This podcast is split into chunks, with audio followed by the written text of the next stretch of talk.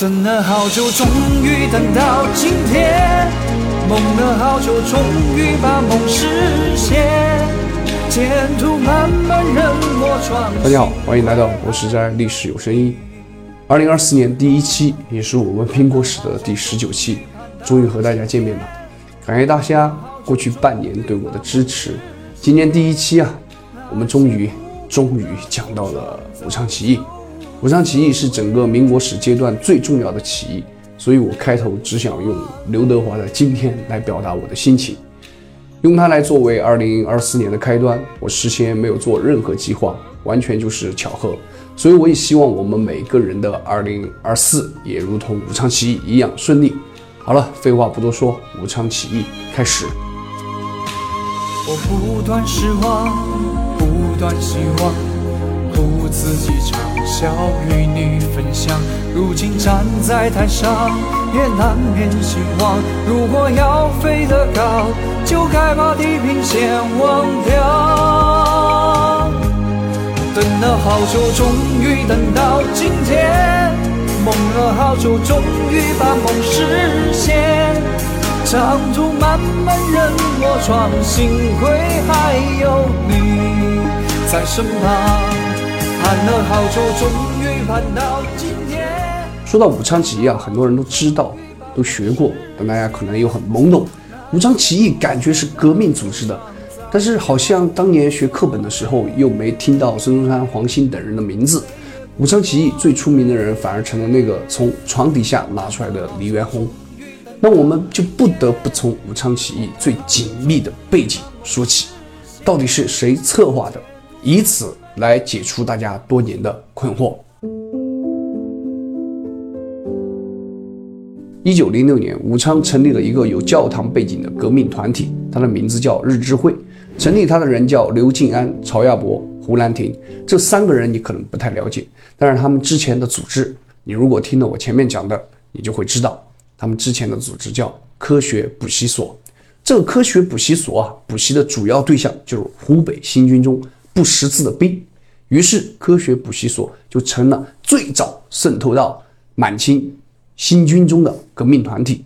但是，这个科学补习所后来因为配合华兴会的起义，就受到了牵连，被迫解散。解散了无所谓，人还在嘛。于是，科学补习所的这群先辈们就转移到了日知会。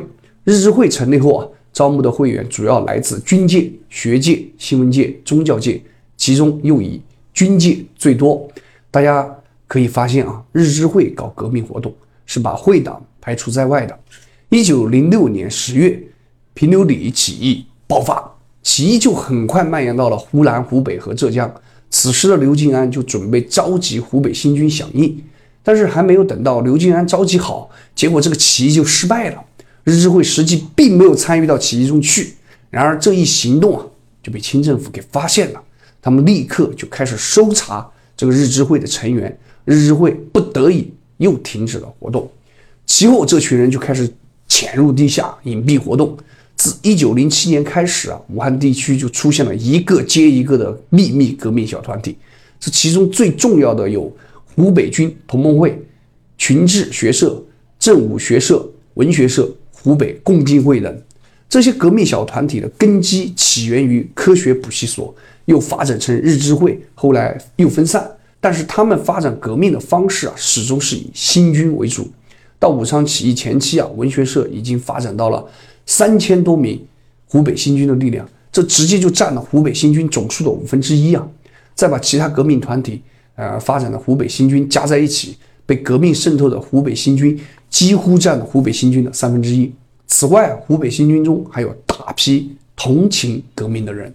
因此，湖北新军这支队伍实质上已经发生了质变，成了一支革命党人可以掌握和控制的队伍。所以，武昌起义不是偶然，是湖北革命党人奋斗多年的成果。但即使这样啊，武昌起义依旧充满了各种变数，必然的情况下又夹杂着种种偶然。一九一一年五月十一日啊，武昌地区最强的两个革命组织——文学社和共进会，就代表集会。达成合作，随后保路运动兴起，端方调湖北新军到四川去镇压，九月十四日，共进会文学社代表再次集会，都认为时机到了，提议取消两个团体的名义，直接组成一个团体，合作革命。会议决定啊，派人到上海去邀请黄兴和宋教仁、谭仁凤来主持。九月二十四日啊，两个团体又召开联合大会，确定就在中秋节起义。当年的中秋节是十月六日，同时推蒋义武为临时总司令，孙武为参谋长，刘公为军政府总理，一切准备就绪啊。第一个偶然来了，也就在当天，南湖炮队的士兵与军官之间发生冲突。有人就建议就在当晚立即起义，一时间啊满城风雨。当时的湖广总督瑞成有所察觉，立刻就加强了这个戒备，并且下令中秋戒严，士兵不得外出。这个意外不得不让革命党人再次推迟起义时间，于是他们决定改期到十月十一日起义。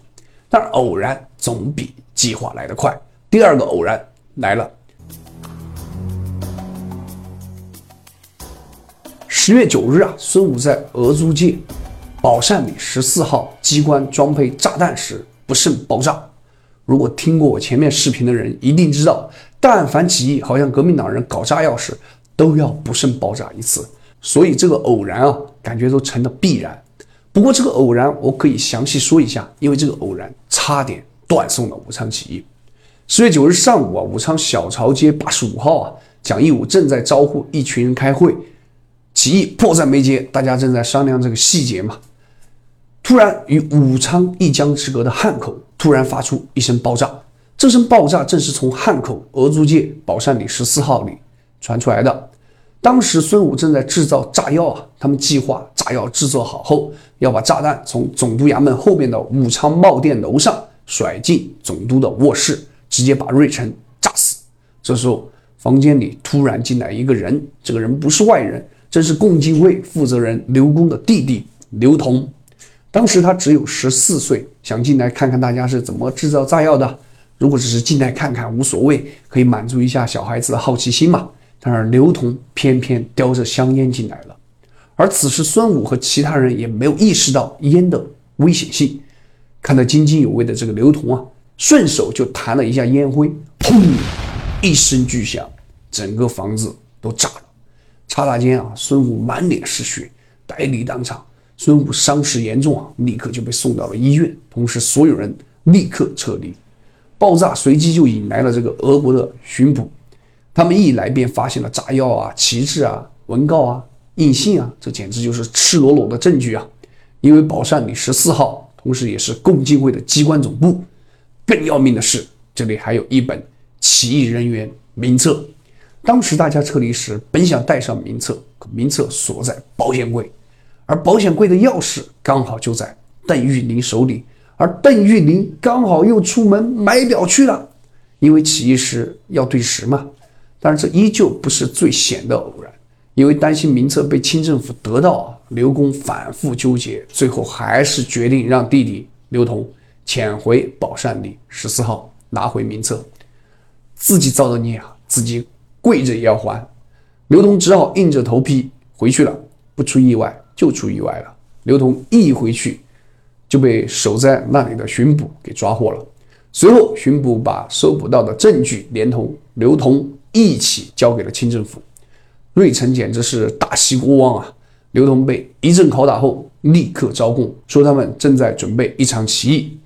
瑞成立刻决定全城戒严，一个人也不准出城。然后拿着花名册，准备一个一个抓人。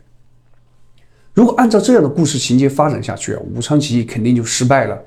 但是有时候偶然也会带来好事。接下来我们来说第三个偶然。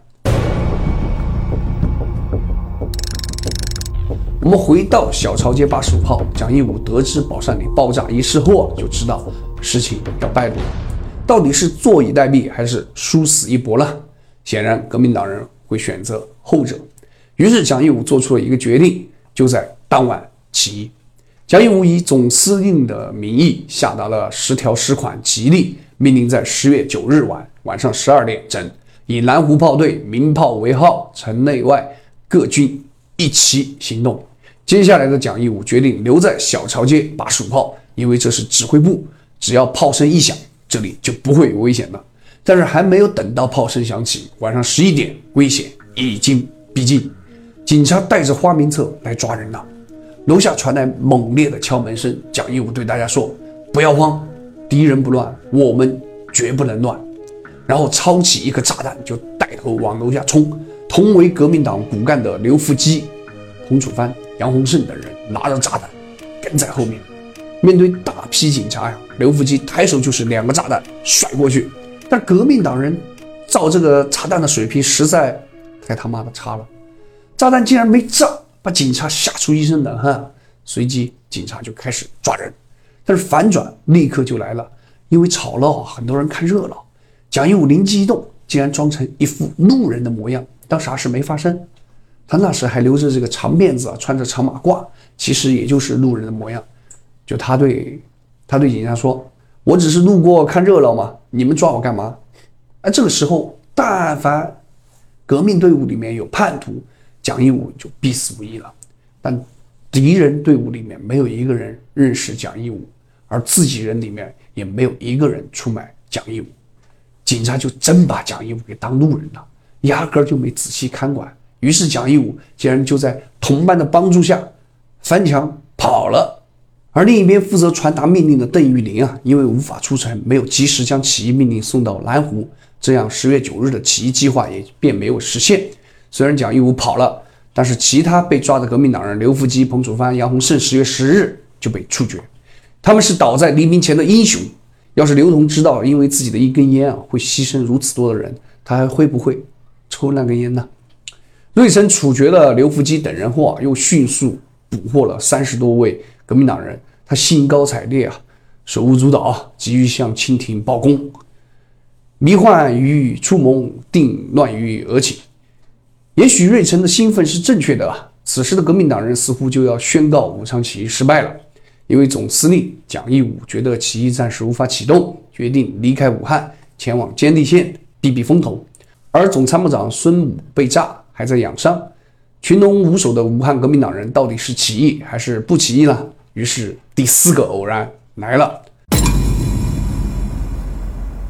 时间到了一九一一年十月十日晚上七点，武昌新军第八战第八工程营二排排长陶启胜开始查房了。在查房的过程中啊，陶启胜就发现正部，相当于现在班长啊，金兆龙和士兵陈定国在查枪，旁边还放了一堆子弹。陶启胜立刻就质问这两个人在干嘛。金兆龙回答：“以防不测。”陶启胜一把就抓住这个金兆龙，大声说道：“是不是想造反？”金兆龙见状啊，看来是掩饰不住了，直接脱口而出：“造反又怎样？”陶启胜立刻大喊，但还没有等他喊完呢，陈定国就动手了。他直接用枪托砸向陶启胜的脑袋，陶启胜立刻转身就跑。陈定国抬手就是一枪，击中了陶启胜的腰部。武昌起义的第一枪就此打响，枪声惊动了营外的工程第八营的代理管带阮荣发、右队队官黄坤荣和司务长张文涛，他们闻声。奔进这个营内啊，结果被陈定国及其他闻讯赶来的起义士兵全部给击毙。同时，枪声还惊动了营外的另外一个班长熊炳坤。熊炳坤不是一个普通的班长，而是革命党在攻城八营的总代表。就在前一天起义败露之后啊，熊炳坤在十日的早餐时间就串联好全营的兄弟们，他说：“名册已经被收集去了。”反正就是一死，晚上听到枪声就起义。只是这一枪不是熊炳坤先打的，而是陈定国打的。既然枪声一响，熊炳坤就索性吹起哨子，全部集合开干。在熊炳坤的带领下，他们直扑楚望台军械库，会合守库士兵啊，直接就把军械库给占领了。接下来潜伏在新军中的革命党人纷纷响应。当晚十点三十分左右，各路起义士兵就汇合湖广总督衙门和第八镇司令部。那此前兴奋邀功的瑞城哪去了？怎么不见清政府反抗呢？因为瑞城在十日这一天啊，一直在纠结中。早在一九一零年，瑞城到武昌上任时，就有人给他汇报，新军中的革命党人占三分之一。瑞臣就和其他大多数满清官员一样啊，对革命吧，既不能太重视，又不能太漠视。太重视了，可能会引发这个军心动乱，遭到朝廷的问责。你说太漠视吧，可能又会被朝廷察觉，认为这个剿匪不利。十月十日啊，整整一天，无论是剿还是安抚，瑞成都拿不定主意啊。唯一的动作就是向清廷报喜，瞒报武昌局势。但瑞成完全没想到，起义军的进攻态势能来得这么快，这么猛烈。直到起义军逼近总督衙门。瑞成依旧拿不定主意，到底是走还是留呢？湖广总督瑞成的师爷张梅生建议死守，但瑞成有个汉人小妾，名叫廖克玉，他同情革命党啊，死劝这个瑞成离开，去兵舰上指挥。最后瑞成还是没有抵挡住这个小美人的规劝，决定暂时去兵舰躲避。后来廖克玉还受到了宋教仁的接见，被称为民国西施。当晚，由于外面非常混乱，瑞成的亲信陈德龙就建议直接在后花园的墙上打个洞出去。六神无主的瑞成只得采纳，领着男女老少一大家子就从洞里爬了出去。爬洞时啊，瑞成还算优雅，做到了女士优先。结果瑞成一走啊，整个湖北清军指挥失灵，陷入大乱。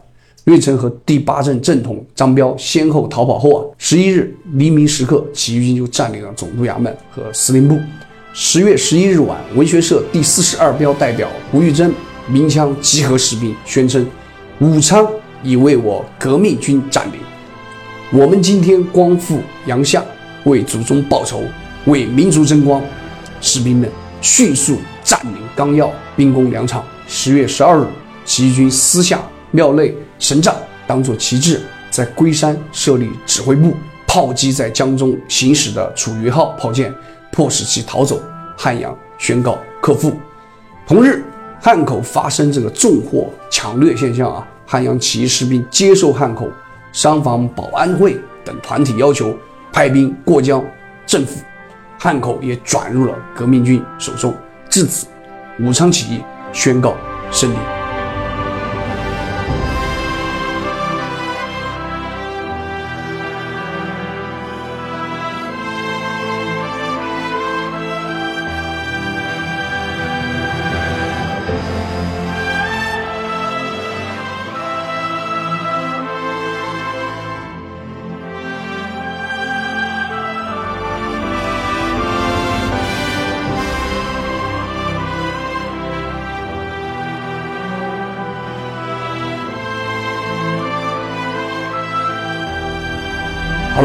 这一期就讲了这么多。